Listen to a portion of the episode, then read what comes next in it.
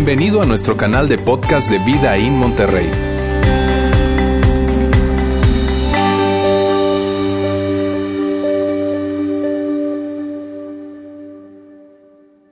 Hola, ¿cómo están?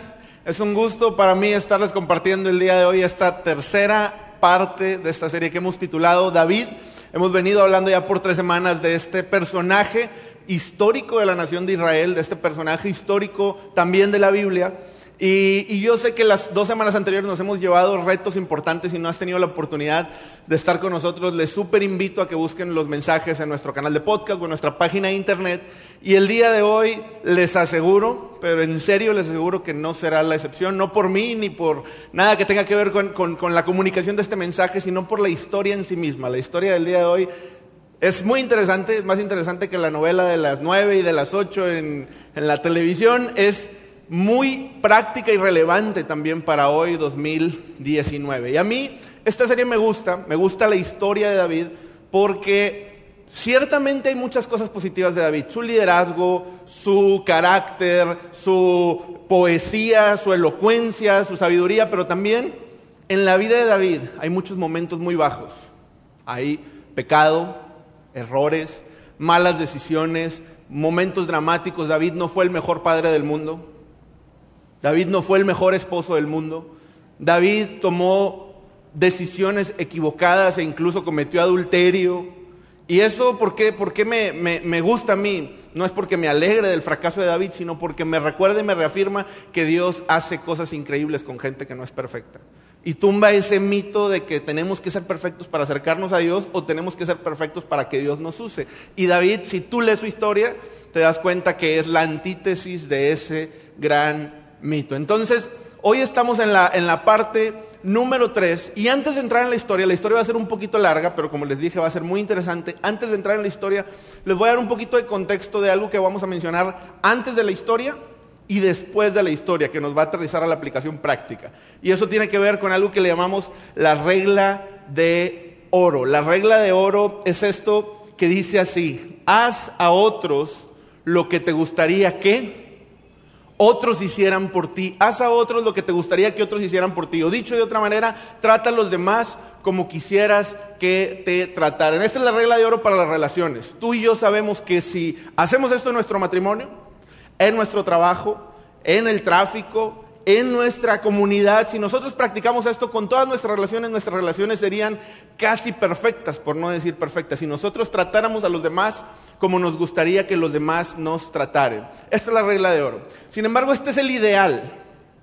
Este es el ideal, pero no siempre el ideal es el real. Tal vez en la realidad nosotros evolucionamos o mutamos un poquito este principio porque es fácil tratar bien a los demás cuando te tratan bien. Pero ¿qué pasa cuando te tratan mal? ¿Qué pasa cuando te hablan mal? ¿Qué pasa cuando te levantan la voz? Y nosotros eh, evolucionamos la regla de oro a haz a otros lo que otros te han hecho o trata a los demás como los demás te tratan. ¿Me hablas bonito? Y te hablo bonito. Me tratas bien y te trato bien. Me respetas y te respeto. Pero háblame mal y me vas a conocer. Háblame fuerte y yo te voy a hablar más fuerte. Pégame y yo te voy a pegar de vuelta. Y de pronto entramos en este tema de, ¿y suena lo correcto o suena lo justo? Pues sí, Juan, ¿por qué me voy a dejar? ¿Por qué me voy a dejar que me traten mal, que me insulten, que me ofendan? Entonces respondemos y respondemos y queremos ponernos a cuenta o nos vengamos cuando alguien nos trata mal y hacemos esto. Y luego todavía se complica más cuando esa persona que te trata mal, llámese tu jefe, llámese tu amigo, tu papá, tu esposa, tu esposo, cuando esa persona que te trata mal, no te puedes desquitar con él o con ella. ¿Por qué? Porque si, te desquitas te corren. ¿O por qué? Porque eres más fuerte que tú o tiene más autoridad que tú. Y de pronto ya no te puedes desquitar con ella y evolucionamos la frase a haz a otros lo que alguien más te ha hecho a ti. Es decir, llegas a la casa y llegas eh, enojado, enfadado, de mal humor y, hablándole mal a tu esposa y hablándole mal a tu esposo, hablándole mal a tus hijos y de pronto en tu casa se quedan así como que, oye, espérate, ¿qué te hice? ¿Qué te dije? ¿Qué pasó? Y la realidad es que nadie te hizo nada en tu casa, pero tú ya traes algo que te hicieron allá afuera, con quien no te pudiste desquitar, con quien no te pudiste poner a cuentas, con quien no te pudiste vengar. Y, con alguien, con alguien buscamos este, este saco de, de box en donde queremos desquitar un poco nuestra ira, nuestro estrés, y, eso es algo natural dentro de nosotros, no necesariamente correcto, pero natural dentro de nosotros. No sé si se acuerdan ustedes en el kinder, en la primaria, en la escuela, te pegaba un niño o una niña, ¿y tú qué hacías? Le pegabas de vuelta tal vez, y luego te volvía a pegar, y tú le pegabas de vuelta y te decían, ya, ya, ya, estamos a mano, estamos a mano, ya, ya, no me pegues. Y eso es, es algo que nosotros vemos en nuestras relaciones adultas también, queremos estar a mano. Si alguien me hace, yo le hago. Si alguien me hace mal, yo también le hago mal. Sin embargo, esto trae un problema, trae un problema detrás.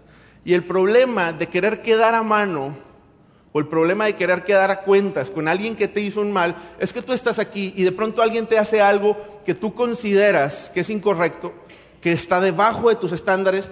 Y cuando alguien te ofende y hace algo que está debajo de tus estándares, tú te tienes que rebajar para ponerte a cuentas con él. Tú te tienes que igualar a esa persona que hizo algo que tú sabías que no estaba correcto. Dicho de otra manera es, el problema de buscar quedar a mano es que quedas a mano con alguien que ni siquiera te cae bien o con alguien que ni siquiera comparte su forma de ser. Es decir, esto no se va a quedar así. A mí no me gustó lo que me hicieron y terminas haciendo lo mismo y terminas empatándote en esa misma cosa que tú no te hubiera gustado que te hicieran y terminas haciendo eso que contradice totalmente la regla de oro. Y aquí con esto es a donde vamos a entrar o a ir entrando en la vida de David y en la historia que vamos a hablar el día de hoy. Y antes también de entrar en la historia, les voy a poner una imagen en la pantalla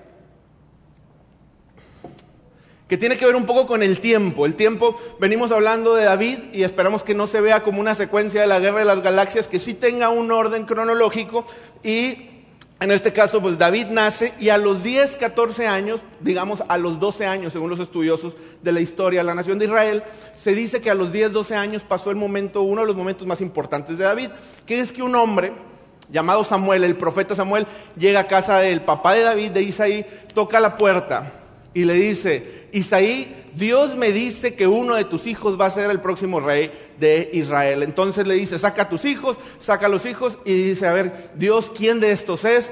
No es ninguno, tienes otro, sí, sí tengo otro, pero ese no es. Bueno, sácalo, lo saca y Dios dice, este es, y es David. Entonces David, a sus 12 años, llega un hombre de Dios con la mayor autoridad de Israel, un hombre famosísimo en Israel, y le dice, David, tú vas a ser el rey de esta nación.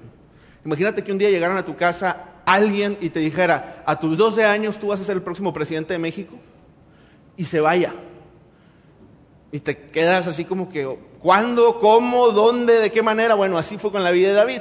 Pasaron algunos años, por ahí de sus 16, 17 años, pasa lo que vemos en la primera parte de esta serie, que les comentaba que les recomiendo que vayamos al mensaje, a la parte 1 de esta serie, David mata a Goliat. Hemos escuchado esa historia. David hace un acto heroico y se vuelve un, un héroe nacional. Se vuelve un héroe nacional, se vuelve famosísimo. Siempre vemos a Goliat gigante y a David debilucho, porque sí David era más pequeño, pero David también era un gran guerrero.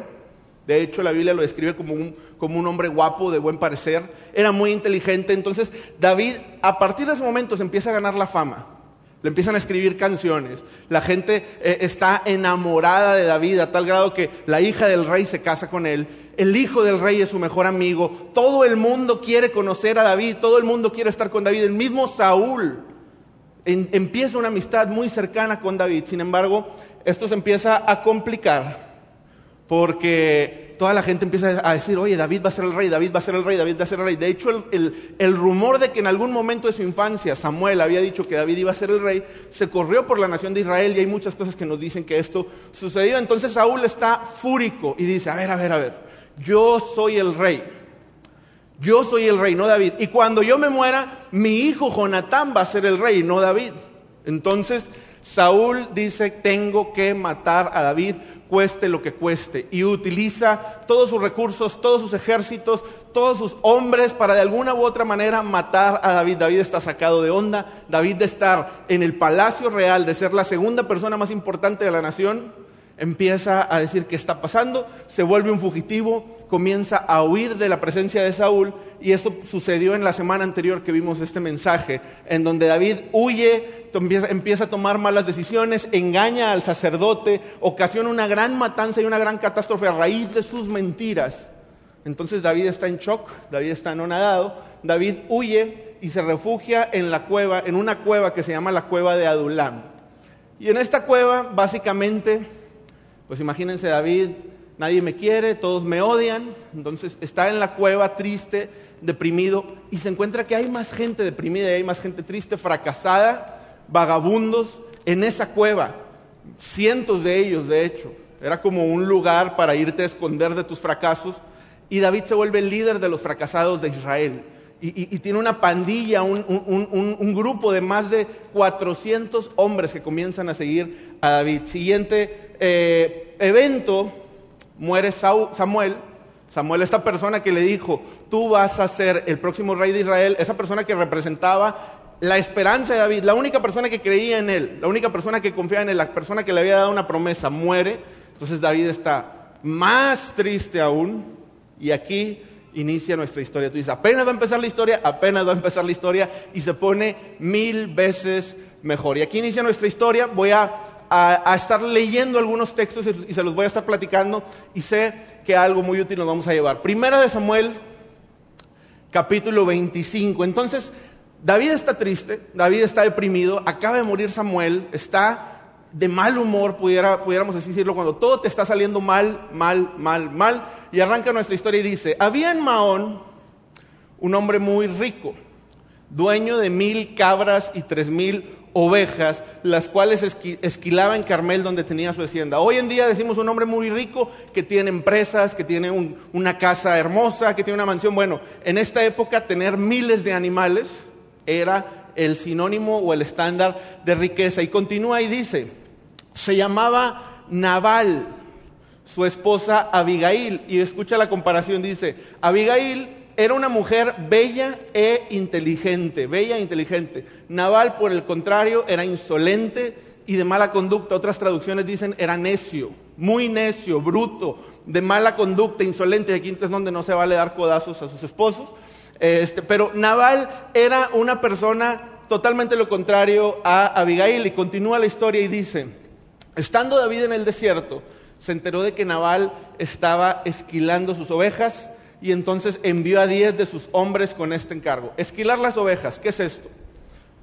las ovejas, así como en la agricultura era la época de la cosecha, cuando todo tu trabajo terminaba en un día o en un evento, bueno, en la ganadería de las ovejas, tenía que ver con ese evento en donde todo el trabajo, toda la alimentación, todo el pastoreado de los animales terminaba en la, en la lana, literalmente en la lana. Entonces era un día en donde, oye, este cuate trae lana en la bolsa, trae mucho dinero, es, es, si es rico, bueno, ahorita es cuando más rico es en la época del año. Entonces David dice, manda a diez de sus hombres con este encargo y continúa y dice, vayan a Carmel, para llevarle a Naval un saludo de mi parte. Díganle que tengan salud y paz tú y tu familia y todo lo que te pertenece. Y continúa y dice, acabo de escuchar, Naval, que estás esquilando tus ovejas. Acabo de escuchar el de que estaban sacando la lana. Como has de saber, cuando tus pastores estuvieron con nosotros, jamás los molestamos. En todo el tiempo que se quedaron en Carmel, nunca se les quitó nada. Es más, pregúntales a tus criados y ellos mismos te lo confirmarán. Por tanto, Naval, te agradeceré, te agradecería que recibas bien a mis hombres, pues este día, compadre, compadrito Naval, mi buen amigo Naval, este día hay que celebrarlo. Prácticamente lo que está diciendo aquí David a Naval es, a ver, te fue bien. Ahorita eres rico y ahora eres más rico. Y yo te ayudé. Yo te ayudé porque te pude haber robado, Pude haber abusado de mi fuerza con tus hombres que estaban ahí pastoreando y les pude haber quitado todo.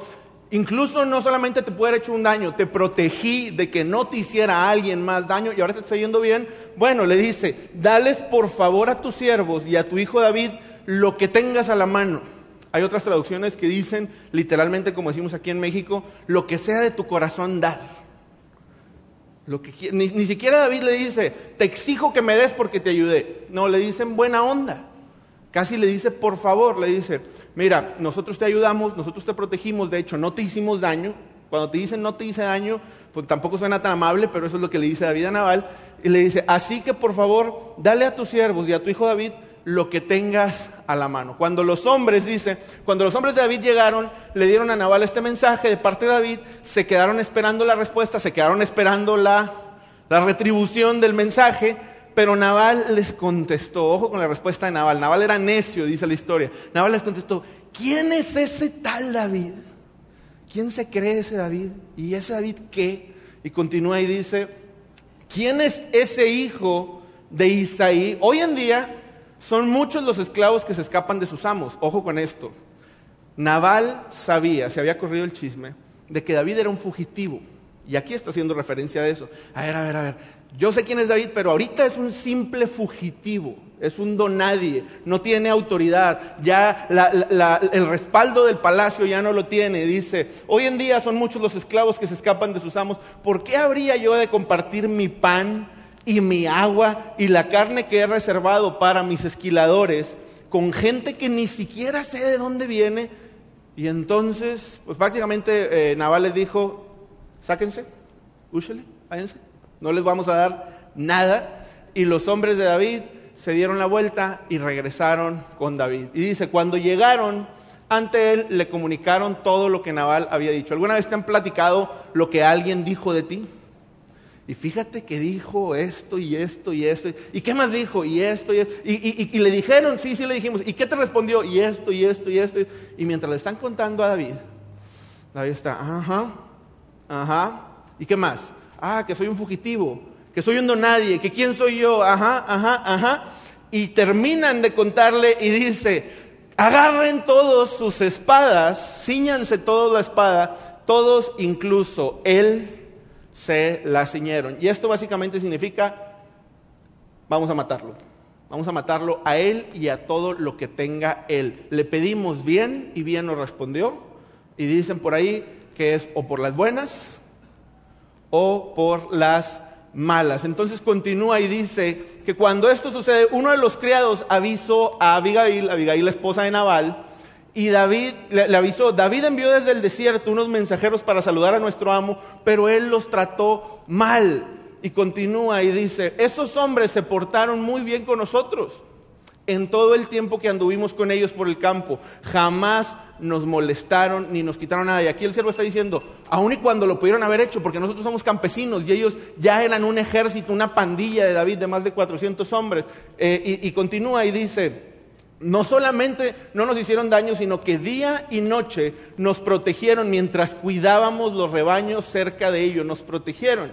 Piense usted bien, se la dejo de tarea, le dijo el siervo Abigail, yo nada más te paso el dato, piense usted bien lo que debe de hacer pues la ruina, yo juego en esta expresión, la ruina está por caer sobre nuestro amo y sobre toda su familia. Esto significa, y sobre todos nosotros, y sobre ti, Abigail. La ruina está por caer. Tiene Naval tan mal genio que ni hablar se puede con él. Sin perder el tiempo, acuérdense que Abigail era una mujer muy inteligente, y dice, sin perder el tiempo, Abigail reunió, y ojo con este banquete que, que junta Abigail, dice, Abigail reunió 200 panes, dos odres de vino, investigué en, equivalencias del Israel antiguo de estos tiempos, ¿cuánto es un odre contra el día de hoy en litros? Son 80 litros, dos odres de vino son 160 litros de vino, o sea, así es 160, 180 botellas de vino de las que hoy conocemos en día. Cinco ovejas asadas, pues una oveja pesa y pesa bastante. Cinco ovejas asadas, continúa y dice, 35 litros de trigo tostado, 100 tortas o panes de uvas pasas, pan dulce, y 200 tortas de higo. Y continúa y dice, después de cargarlo todo sobre sus asnos, yo pensaría que necesitara un camión refrigerado para llevar todo ese banquete que le lleva David, les dijo a sus criados, adelántense que yo les sigo. Abigail tenía autoridad, tenía liderazgo, aparte dinero y aparte tenía criados, tenía muchos recursos. Y ojo con su inteligencia aparte. Pero a Nabal, su esposo, no le dijo nada de esto. Abigail sabía que es mejor pedir perdón que pedir permiso.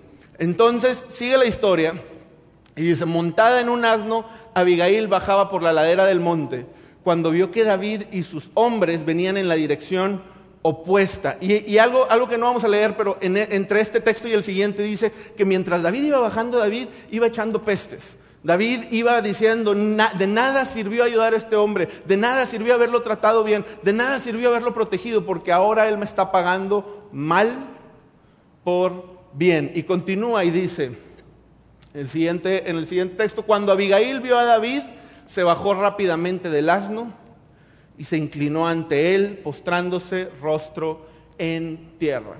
Y aquí hacemos una pequeña pausa.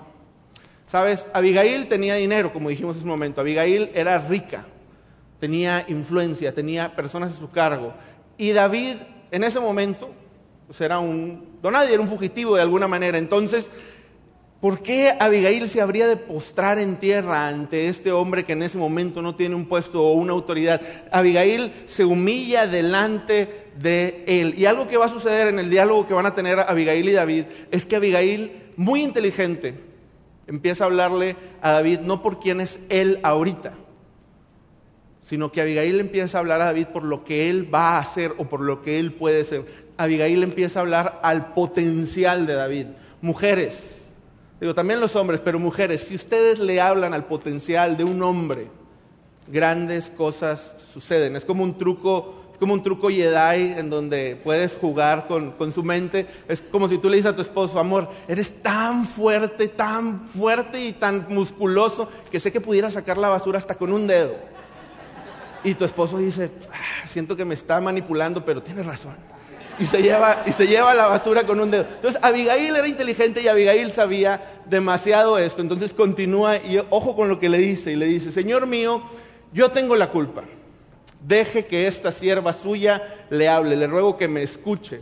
Dice, no haga usted caso de ese grosero, de ese necio de Naval, mi esposo, pues le hace honor a su nombre, de hecho el nombre Naval significa necio, y la necedad lo acompaña por todas partes. Pero ahora, y ojo con esto de la inteligencia de David, el Señor le ha impedido a usted derramar sangre y hacerse justicia con sus propias manos.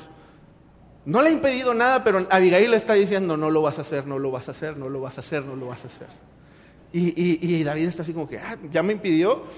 Dice, por eso pido que a sus enemigos y a todos los que quieran hacerle daño les pase lo mismo que a Nabal. Yo le ruego que perdone el atrevimiento de esta servidora suya y continúa y dice, ciertamente, y ojo con esto, el Señor le dará una dinastía. ¿Qué le está diciendo aquí Abigail? David, tú vas a ser el rey. Yo sé, y el, y, el, y el, chisme de lo que había dicho Samuel hace años en su casa cuando él era un niño, mucha gente lo sabía. David, yo sé que el Señor te va a dar una dinastía que se mantendrá firme y nunca nadie podrá hacerle daño a usted, pues usted pelea las batallas del Señor. Abigail le está diciendo, David, tú eres un hombre de Dios, tú eres un hombre de Dios, tú vas a ser el rey. Así que cuando el Señor le haya hecho todo el bien que le ha prometido, y lo haya establecido como jefe de Israel o como rey de Israel. Entonces, Abigail le está visionando a David, David, tú eres un hombre de Dios, tú eres un hombre que, que, tiene temor de Dios y que Dios te ha hecho una promesa. Y cuando esa promesa sucede y, suceda y continúa, dice, no tendrá usted que sufrir la pena y el remordimiento de haberse vengado por sí mismo, ni de haber derramado sangre inocente. Y esto, hacemos un paréntesis aquí. ¿Qué significa esto? No tendrá usted que sufrir la pena y el remordimiento. Le dice Abigail a David, va a llegar un día en donde tú vas a ser el rey. Y en ese día te vas a acordar que hoy hiciste lo correcto. Ese día te vas a acordar que hoy no tendrás que contar una historia en donde dudaste de la mano de Dios detrás de ti. De hecho, lo pudiéramos poner con esta pregunta. ¿Qué historia quieres contar cuando tus decisiones se convertirán solo en una historia que contar. Tú y yo estamos en decisiones todos los días y alguien probablemente nos ha tratado mal, nos ha ofendido, nos ha hecho daño, nos ha eh, eh, tal vez defraudado financieramente, tema de negocios, tema de adulterio. Y tú probablemente te arde la sangre y dices, me la van a pagar y empiezas a maquilar en tu mente qué hacer, así como David dijo, agarran la espada. Y Abigail le dice, a ver, a ver, a ver, David, ¿qué historia quieres contar mañana? ¿Me vengué? Me puse a cuentas, no se salió con la suya, porque sabes, la venganza nunca es buena, mata la alba y la envenena, dijo el chavo, pero la venganza se siente bien por unos segundos y luego se siente pésimo, se siente una carga. Y Abigail le dice, David, no vas a cargar con esa carga porque hoy te estás librando de cargar con esa carga el día de mañana, de que tú te vengaste por tus propias manos. Y, David, David está anonadado, David está diciendo, ¿qué onda con esta mujer? ¿Qué onda con todo esto que me está diciendo? Entonces David le contesta a Abigail, bendito sea Dios, bendito sea el Señor, Dios de Israel, que te ha enviado a mi encuentro. Abigail, me salvaste, me salvaste, yo iba a matar de hecho, lo dice en uno de los textos, iba a matar a todo lo que tuviera alrededor Naval, su familia, criados, niños, mujeres, animales, todo. Gracias, gracias Abigail, bendito sea el Señor Dios de Israel que te ha enviado hoy a mi encuentro y bendita seas tú por tu buen juicio, pues me has, impedido derramar sangre y vengarme de mis propias manos. Wow con Abigail. Y aquí pensaríamos que la historia cierra, que la historia se termina. Pero no, queda e, este último pedazo súper, súper interesante. Entonces continúa la historia y dice, dicho esto, David aceptó todo el banquete que le trajo y le dijo, vuelve tranquila a tu casa. Como puedes ver, te he hecho caso, te concedo todo lo que me has pedido. Entonces dice que Abigail llegó a su casa y cuando llegó a su casa, Naval, su esposo, estaba dando un regio banquete. Regio, esa era de Monterrey era un regio banquete, había caguamas, ribáis, charrones, y, lo dice porque dice que se encontraba alegre y muy borracho. O sea, sí había fiesta. Y de hecho, banquete, y hay otras traducciones que lo dejan más claro, significa amigos, gente, cena. Imagínense, no era la quincena, era la época del año con más dinero. ¿Y qué haces cuando más dinero traes? Carne asada. Entonces, eh, Naval hizo un fiestón, estaba contento, estaba alegre, tenía dinero en sus bolsas, invitó a todos sus amigos y Abigail era tan inteligente, mujeres, tome nota, que dice que así que ella no le dijo nada hasta el día siguiente. Si su esposo hizo algo malo y está en una fiesta con sus amigos, espérense al día siguiente, no lo, no lo molesten ahí enfrente de todos. Entonces, Abigail dice, ahorita no es momento, me espero al día siguiente y continúa y dice, por la mañana, no solamente por la mañana, sino cuando a Naval ya se le había pasado la borrachera, su esposa le contó lo sucedido. Y aquí no nos da detalle de cómo se lo contó, pero ante el contexto fue una conversación así como, Naval, lo que hiciste fue una tontería. Naval, nos pusiste en riesgo a mí y a todos. Naval, casi nos matan.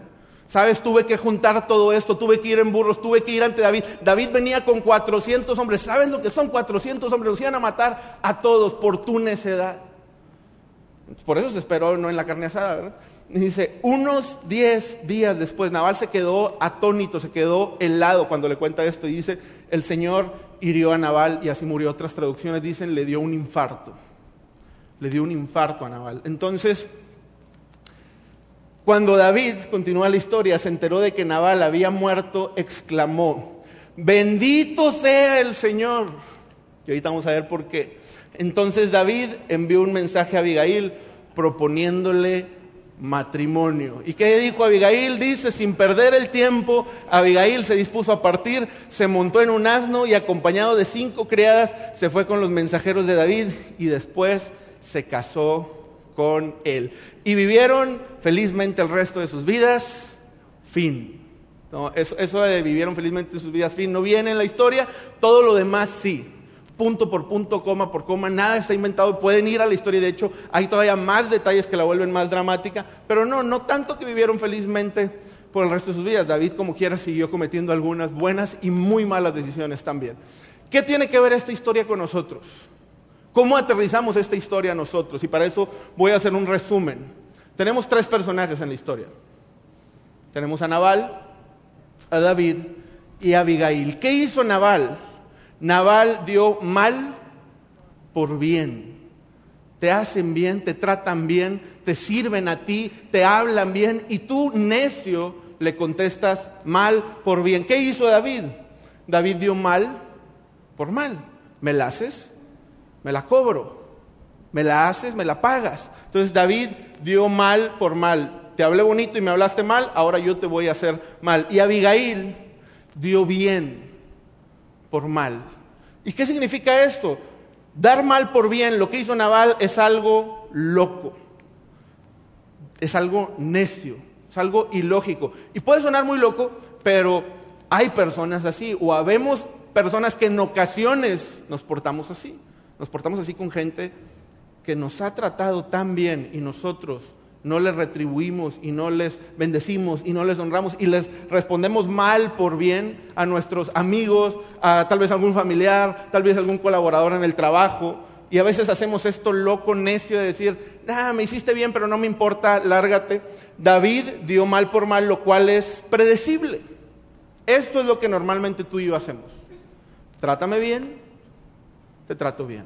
Háblame bien, te hablo bien. Me amas, te amo. Me cuidas, te cuidas. Me, te cuido. Y eso es algo predecible, es lo normal, es lo natural. Así se mueve el mundo. Y así te dice el mundo que te muevas. El mundo te dice, no te dejes pisotear por nadie, no te dejes humillar por nadie. Tú siempre busca justicia. Y eso es parcialmente correcto. Pero lo que hizo Abigail de dar bien por mal es algo trascendente es algo excepcional, es algo ilógico, es algo distinto y diferente. Abigail rompe el esquema y rompe el paradigma. Y Abigail dice, aun y cuando David me iba a matar a mí, a mi esposo y a todos, yo le voy a contestar bendiciéndolo. Yo le voy a contestar impidiéndolo que él cometa un error. Yo le voy a contestar con una ofrenda. Yo le voy a contestar visionándolo y dándole palabras de aliento. David, Abigail, dio bien por mal. Y Abigail lo que hizo en este acto de dar bien por mal, Abigail fue, lo que hizo fue que se adelantó a su época. Esto no era común en Israel. En Israel era el que te la hace, te la paga ojo por ojo, diente por diente. Esa era la ley en Israel. Pero Abigail se adelanta a su época. Y Abigail de alguna manera nos adelanta lo que miles de años después Jesús vendría a decir. Cuando Jesús en el Sermón del Monte dice, cuando te den una bofetada, pon la otra mejilla. Cuando te pidan que corras una milla, corre dos. Habéis oído que ames a los que te aman, pero yo les digo que amen a sus enemigos, que bendigan a los que los maldigan. Y, Abigail se, se puso anterior a su época, de alguna manera adelantándonos o profetizándonos lo que Jesús vendría a decir, de que el llamado a los seguidores de Jesús es contestar bien por mal. A las personas que nos tratan mal, nosotros las vamos a tratar bien. A las personas que nos hablan mal, nosotros les vamos a hablar bien. Y de hecho Pedro en una de sus cartas, utilizando todo el ejemplo de Jesús, Jesús da este ejemplo al grado que lo tratan pésimo y aún así Él da su vida por nosotros. Y Pedro dice en, en una de sus cartas este texto, no devuelvan mal por mal, ni insulto por insulto, más bien bendigan, porque para esto fueron llamados, para heredar una bendición. Y continúa y dice, en efecto, el que quiera amar la vida y gozar de días felices, ahora Jesús nos pide esto por nosotros, por nuestro bien y por nuestra felicidad. El que quiera ser feliz, que refrene su lengua de hablar el mal y sus labios de proferir engaños, que se aparte del mal y haga el bien, que busque la paz y la siga. Entonces, en el Nuevo Testamento vemos este principio por todos lados. Responder bien por mal. Ser, no, no, no, no buscar la justicia por nuestras propias manos. Y sabes, yo quisiera cerrar con tres preguntas que nos van a ayudar a encapsular un poco este mensaje y la aplicación a nuestro día a día. Y la primera pregunta tiene que ver con esto y dice, ¿realmente quiero estar a mano con alguien que no, manera, alguien que no comparto su manera de actuar? ¿Realmente quieres rebajarte, igualarte, simular o emular lo que tú en un principio no hubieras hecho, pero como te lo hicieron, ahora piensas hacerlo? ¿Sabes? Eso nunca fue una opción para ti, pero en el momento en que lo hacen, que te lo hacen, en ese momento se vuelve una opción para nosotros. El decir, me defraudaron, ahora yo lo defraudo. Me hicieron, me hicieron una mentira, ahora yo le voy a mentir. Me están hablando mal, ahora yo le voy a hablar mal. Está siendo grosero, ahora yo voy a ser grosero. Y de pronto la pregunta viene siendo, ¿verdaderamente quieres entrar en esa carrera de la rata de me la haces, me la pago, me la haces, me la cobro una y una y una y una y una? Y no me tienen que responder, pero hagámonos la pregunta, ¿realmente quiero estar a mano con alguien que no comparto su manera de actuar. Pregunta número dos. ¿Qué historia quiero contar? ¿Qué historia quiero contar cuando mis decisiones y mi actuar se conviertan solamente en una historia que voy a contar? Quiero contar la historia de no me dejé, no permití, o quieres contar una historia porque se siente fenomenal cuando tú dices, ¿sabes qué? Lo dejo en las manos de Dios. Y Dios, de alguna manera sobrenatural, te honra a ti, te levanta a ti, te saca de ahí y dices, qué bueno que no lo hice, porque aún y no haciéndolo, Dios puso todo en su lugar. ¿Qué historia queremos contar? ¿Qué historia queremos contar a nuestros hijos de nuestro matrimonio? ¿Qué historia queremos contar a, nuestros eh, compañeros del trabajo, a la gente que trabaja con nosotros? Todo lo que me hacen me lo cobro o una historia, ¿sabes que No somos una cultura de venganza, de ponernos a cuentas. Vamos a dejar eso y vamos a seguir avanzando. ¿Qué historia queremos contar? Fue lo que le dijo Abigail. Cuando seas rey, te vas a librar de tener esa carga de conciencia. Y la pregunta número tres que esta pregunta pudiéramos reservarla solamente para aquellos que nos consideramos seguidores de Jesús. Si no eres un seguidor de Jesús, sin duda te puede retar y la puedes abrazar y la puedes tomar. Pero si sí eres un seguidor de Jesús, no lo digo yo, lo dice Jesús, esto no es opcional. Si sí somos seguidores de Jesús, la pregunta es, ¿cómo se vería en nuestra vida regresar bien por mal. Y yo sé que durante el mensaje tú has pensado en alguien, en algún evento. Probablemente es tu esposo, probablemente es tu esposa, quien te está tratando mal, quien te está hablando mal, quien tal vez te engañó. Probablemente es alguien en el trabajo, tu socio, tu jefe. Probablemente es un amigo. Y, yo nos invitaría a hacernos la pregunta, ¿cómo se vería nuestra vida si nosotros contestáramos bien por mal? ¿Cómo se vería nuestra vida si nosotros nos salimos de ese juego de siempre querernos cobrar todo lo que nos hacen y, alguien nos habla mal y tú respondes con amor? Y alguien nos maldice y tú bendices. Y alguien te echa mentiras y tú contestas con verdad. Y tú te apartas y tú no contestas mal. Porque ¿cómo se vería en tu trabajo? ¿Cómo se vería en tu familia? ¿Cómo se vería con tus hijos? Porque probablemente nuestros hijos pueden a veces pagarnos mal por todo el bien que les hemos hecho. Y la historia del hijo pródigo no es otra cosa más que esto. Imagínense todo el mal que le pagó el hijo pródigo a su padre y su padre cómo le contestó. Con un abrazo, con vestiduras, con un cabrito, con una fiesta. ¿Cómo se vería en nuestra vida regresar bien por mal? Y voy a dejar la pregunta aquí y te platico un poco de mí. ¿Sabes? Yo este tema, este mensaje, no soy el mejor en esto. No me considero ni cerca de ser el mejor en practicar esto. De hecho, mi temperamento tiene que ver con ser una persona a veces explosiva, enojona. Le decimos aquí en Monterrey de mecha corta.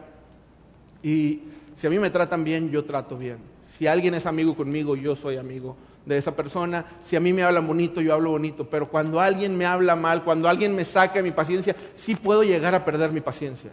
Sí puedo llegar a quererme enojar demasiado. Sí puedo llegar a, verdaderamente explotar. Sin embargo, el caminar con Dios cada día me ha llevado a que con mi esposa, en mi trabajo, incluso hasta con mi perro que me saca de mis casillas, cada vez en ese momento en donde quiero perder la paciencia, en donde quiero regresar lo que siento que alguien me está haciendo, la manera en la que me están tratando, Jesús y el Evangelio vienen a mi cabeza y a mi mente y me dicen, si tú fueras con las personas como yo soy contigo, sería muy distinto.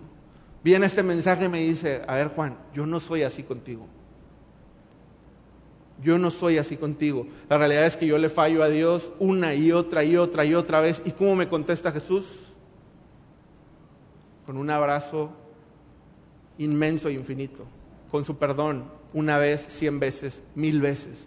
Y cada vez que eso sucede a mí me, me hace pensar y decir, tengo que hacer con los demás lo que Jesús ha hecho por mí. El Padre nuestro dice, perdona nuestras ofensas como también nosotros perdonamos a los que nos ofenden.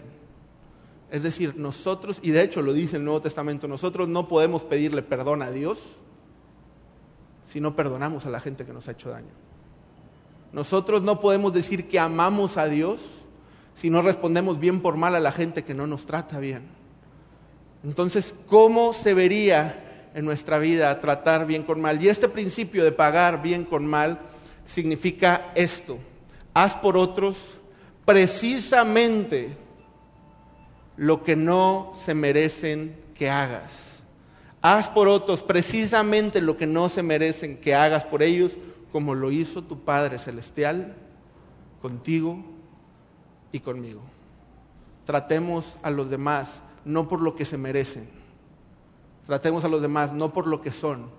Tratemos a los demás por lo que pueden ser, porque son personas que Dios hizo y que si tú los bendices, aun y cuando ellos te maldicen, algo bueno sucederá probablemente en ellos, pero seguramente en ti.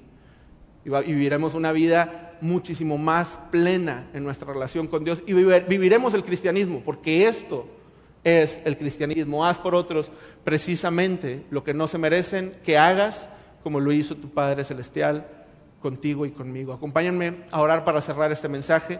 Dios, te damos muchas gracias, Dios. Te damos muchas gracias por la vida de David, porque hoy por hoy, muchos años después, nos da una lección, un reto, un desafío práctico a nuestras vidas. Y ese desafío es simple y sencillamente el de seguirte a ti, Jesús. El de seguir tu ejemplo, el de seguir tu sacrificio, el de seguir tu cruz y el de seguir tu amor para las personas, no necesariamente solo que nos aman, sino también para las personas que nos tratan mal, que nos ofenden, que, que, nos humillan, Dios, que, que nos lastiman. Dios, danos tu corazón y danos un corazón que pueda amar y bendecir a los que no nos aman y a los que incluso pudieran maldecirnos, Dios. En tu nombre, Jesús, te pido por cada una de las personas que estamos aquí, Dios, por, por los matrimonios que hay aquí, Dios, por los padres e hijos que hay aquí, por las personas que, que tenemos relación con otras personas en nuestro trabajo, porque pongas este mensaje en nuestra vida y lo podamos poner en práctica, Dios. Ayúdanos para llegar con bien a casa, Dios, en tu nombre, Jesús. Amén. Gracias por haber escuchado este podcast de Vida en Monterrey. Si deseas escuchar estos mensajes en vivo, te invitamos a que nos acompañes todos los domingos a nuestro auditorio. Para más información sobre nuestra ubicación y horarios, entra a vidainmty.org o síguenos en nuestras redes sociales como Facebook, Twitter e Instagram. Nos vemos la próxima semana.